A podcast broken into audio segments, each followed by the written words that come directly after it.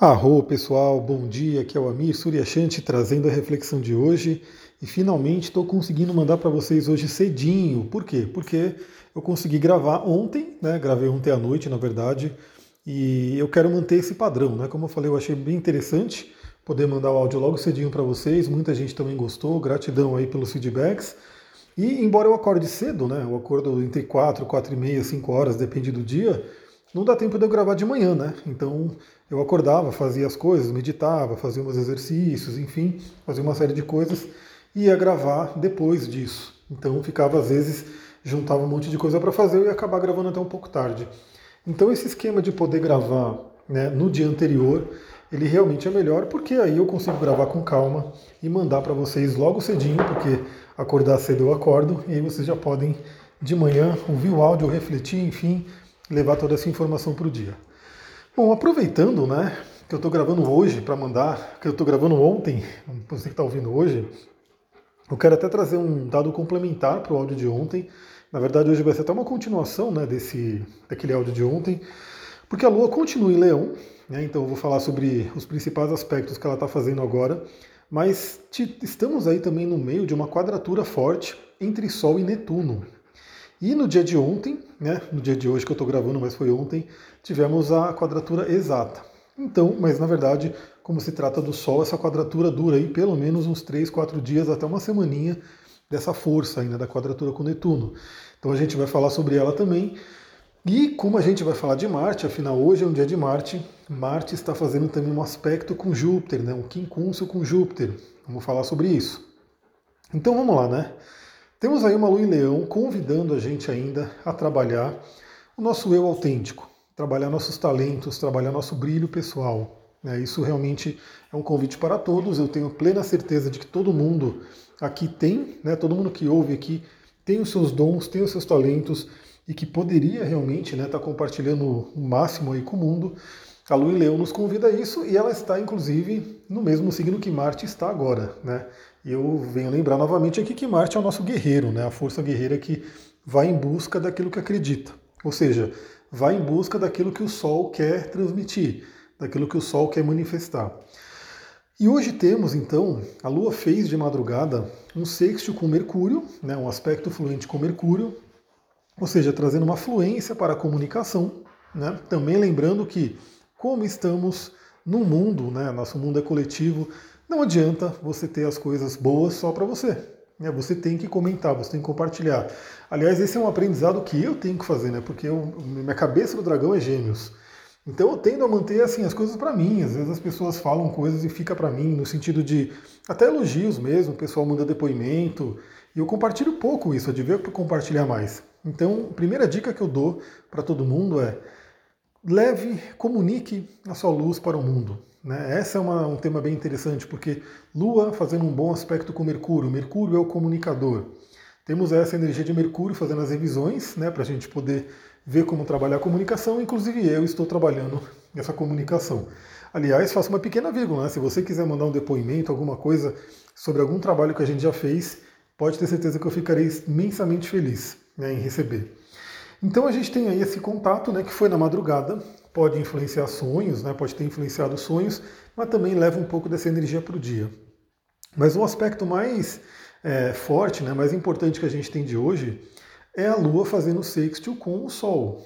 Então é um aspecto fluente entre Lua e Sol, entre os luminares. Então só para vocês entenderem, a gente teve aí a Lua Nova, que é a conjunção né, de Sol e Lua, aconteceu aí no signo de Gêmeos, e agora a Lua, estando em Leão, ela faz um aspecto fluente, né? Um, começa um crescimento, ainda não é lua crescente, né? porque é um sextil ainda, a lua crescente vai vir na quadratura, mas é uma força bem grande, né? ou seja, aquilo que você plantou na lua nova começa a dar o seu brotinho ali, começa a ter uma, enfim, começa a aparecer um pouco. Isso é uma coisa interessante. O que você mentalizou nessa lua nova, hein? O que eu mentalizei, você pode ter certeza que eu estou colhendo aqui, eu estou vendo as coisas é, o conhecimento, enfim, tudo que eu estou buscando, que eu pedi né, na Lua Nova, está vindo aí. Então você também, dependendo do que você tem trabalhado aí, de qual é os seus objetivos, você pode começar a colher. Também vale lembrar né, que tudo que está no começo tem um certo desafio a mais. Novamente, adoro plantas e adoro trazer exemplos de plantas.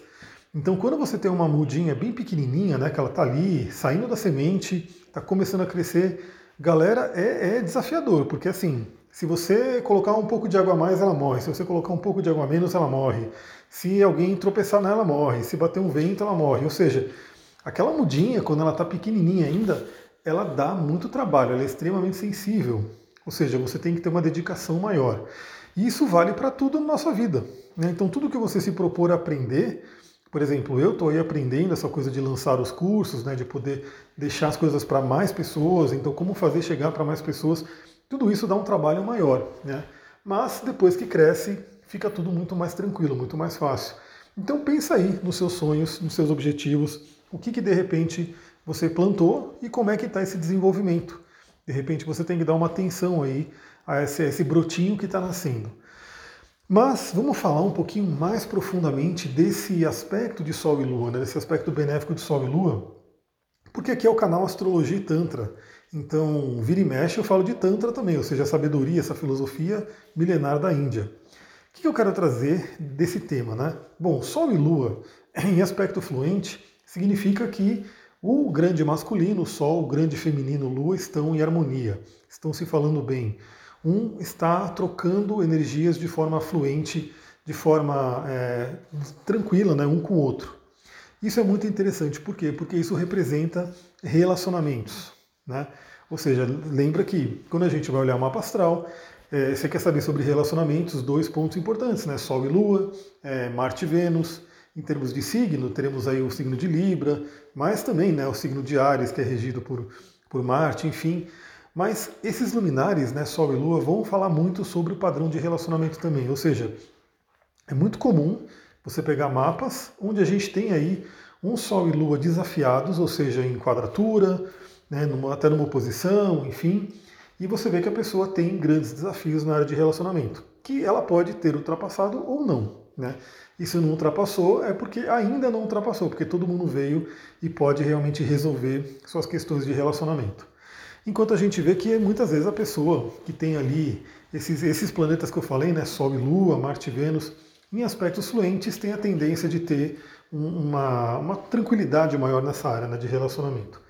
E o que, que eu queria trazer do Tantra aqui, né? Porque essas duas, tem duas áreas que eu estava vendo com a Sullivan aqui, ela estava vendo uns cursos, uns livros aí, trazendo alguns dados, né? E que realmente, assim, os dois temas que hoje são mais procurados pela humanidade em termos de curso, e eu, eu vejo isso até em termos de atendimento das pessoas que acabam vindo né, para passar comigo, são justamente os temas de relacionamento e dinheiro. Relacionamento e dinheiro.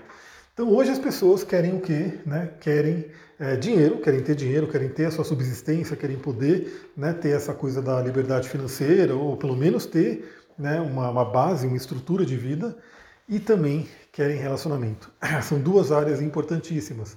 E você que me ouve, talvez, muito provavelmente, também tenha essas duas prioridades. E aí é onde entra o Tantra aqui, né?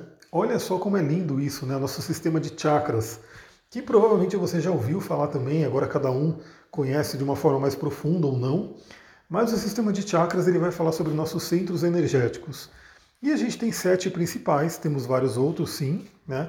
Inclusive no curso de cristais eu trago alguns chakras secundários para a gente poder conversar, mas temos sete principais e olha só como é que é.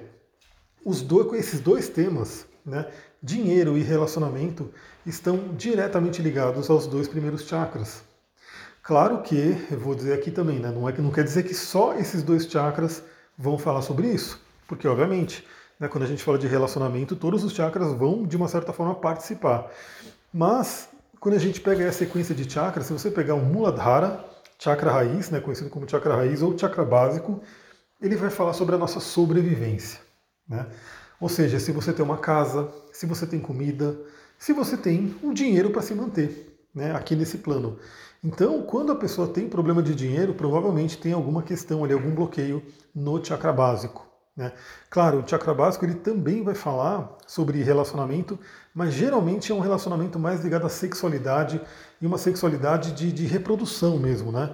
Porque o chakra básico ele é totalmente ligado à sobrevivência, ou seja, nossos genes são programados para querer é, fazer com que a nossa genética perdure, né? Se mantenha aqui nesse planeta. Então entra aí a questão da reprodução. Então a gente pode concentrar, por exemplo, o chakra básico principalmente nesse tema do dinheiro, né? pessoas que buscam dinheiro. Já o segundo chakra, Swadhisthana, ou chakra sexual, né? ele, é, ele lida muito com relacionamentos, ele lida muito com prazer.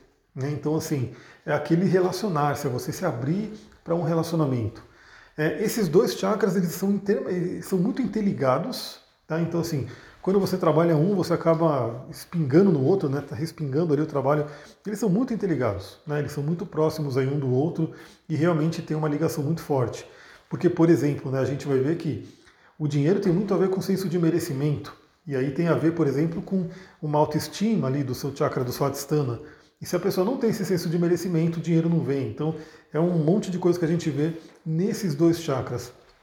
Então, a pessoa que tem também um chakra, né, um swadhisthana, um chakra sexual bloqueado, ela provavelmente vai ter desafios aí para se relacionar. Né? É, aí entra desde não conseguir ter prazer, ou seja, até ter um relacionamento, mas não consegue ter prazer, não consegue ter prazer consigo mesma, é, ou nem consegue abrir um relacionamento, não consegue encontrar uma pessoa, enfim, porque esse chakra ele faz parte disso, né? Ele vai falar muito da sua capacidade de atração. E aí, obviamente, todos os outros chakras são muito importantes e também participam de, dessas, desses temas, né? Do, do, do, dinheiro e do relacionamento. Mas eu queria mostrar aqui por que, que esses temas eles são tão primordiais, né? Por que, eles são temas tão procurados aí pela humanidade? Justamente porque eles são base, né? Eles são a base do nosso crescimento. Então, assim, se a pessoa. Isso é muito interessante porque eu já fiz vários e vários cursos né, de prosperidade e a gente vai modificando, porque se você nasceu num lugar, você acaba captando muito da cultura daquele lugar. Né? Então a gente sabe que no Brasil temos muitas crenças aí com relação a finanças, a dinheiro e assim por diante. E aí eu vendo fora, né, vendo outras visões aí com relação a dinheiro e prosperidade e espiritualidade principalmente, se fala algo muito interessante, tipo, para você ter uma espiritualidade plena, né, enquanto algumas pessoas têm na cabeça que ela tem que ser pobre, que ela não pode ter dinheiro, que o dinheiro vai corromper ela, que o dinheiro vai atrapalhar o caminho espiritual, os bens materiais, aquela coisa toda. Na verdade, muitas linhas espiritualistas falam o contrário. Que se você não tem dinheiro, dificilmente você vai se preocupar realmente, vai conseguir ter uma plenitude nessa área da espiritualidade.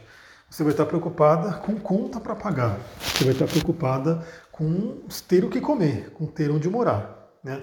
Claro que muitas pessoas têm um fervor muito grande e ela acaba usando até né, falta como uma forma de conexão espiritual. Mas no geral a pessoa vai se preocupar com o topo da pirâmide de Maslow, né? A gente pode trazer o próprio conhecimento do Abraham Maslow, que vai falar sobre isso, né? Sobre as necessidades humanas, né? E temos aí a base da pirâmide e temos o topo.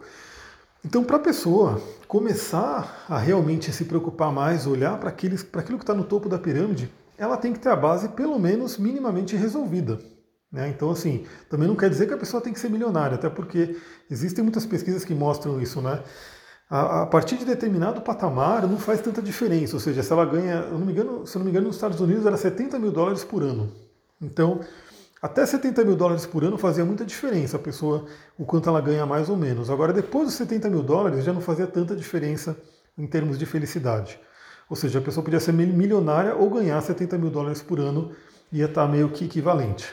Né? E aí a questão do relacionamento vai entrar justamente a necessidade do ser humano de troca, a necessidade do ser humano de se encontrar com alguém, de poder contar com alguém a necessidade do ser humano, aquela na verdade aquela sabedoria intrínseca nele que sabe que através de outra pessoa ele consegue evoluir melhor. E, e então foi interessante porque, como eu falei, né, eu escuto muitos podcasts, muitos programas, assim como eu gravo né, o áudio, eu gravo um conteúdo para vocês aqui, eu também consumo, eu ouço, né? E por conta do Dia dos Namorados, eu acabei ouvindo alguns que foram de casais, né? Casais que trabalham juntos, casais empreendedores, né? Casais que estão aí né, vivendo uma vida a dois. E é unânime, né? Como eles falam que a vida fica facilitada, que eles conseguiram o que eles conseguiram justamente porque um vai fortalecendo o outro. Então, como é bom ter alguém, né? O ser humano meio que inconscientemente sabe disso, né? Como é bom ter alguém que você possa contar. Ou seja, você começa a dividir um sonho, dividir uma meta, dividir uma missão de vida, e aí, consequentemente, dividir a vida com outra pessoa, e você percebe que, assim como nós temos duas pernas, e se você tem, usa muito uma perna, essa perna começa a ficar cansada e aí a outra está ali para apoiar. Né? Então você pode perceber isso que se você fizer yoga, né, tiver consciência corporal, você vai perceber que às vezes você está esforçando muito uma perna, ela está mais cansada, está ali tremendo, enfim, mas aí a outra está ali para apoiar. Né? Você tem aquela. Então é muito mais fácil a gente caminhar, a gente andar tendo aí as duas pernas. Então o, o relacionamento ele vai trazer mais ou menos isso, né? Ou seja, quando a pessoa não está muito bem, o parceiro né, ou a parceira dá um apoio e vice-versa. Né? Quando o outro não está muito bem, ou enfim, um vai apoiando o outro ao longo da caminhada. E hoje é um dia muito legal para se pensar nessas questões, porque nossos queridos luminares, Sol e Lua, estão se falando bem. E galera, já está dando meus 16 minutos aqui. Espero que esse áudio tenha trazido boas reflexões. Uma dica final, hoje é dia de Marte. Marte está em Leão fortíssimo e fazendo um bom contato com Júpiter. Então tenham fé, né? tenham fé naquilo que você quiser, naquilo que você né, determinou que vai acontecer. Eu vou aproveitar, abrir uma caixinha lá no Instagram e acho que dessa vez eu vou conseguir responder aí as perguntas que forem colocadas e coletar elas para trazer materiais para você. Muita gratidão, Namastê, Harion.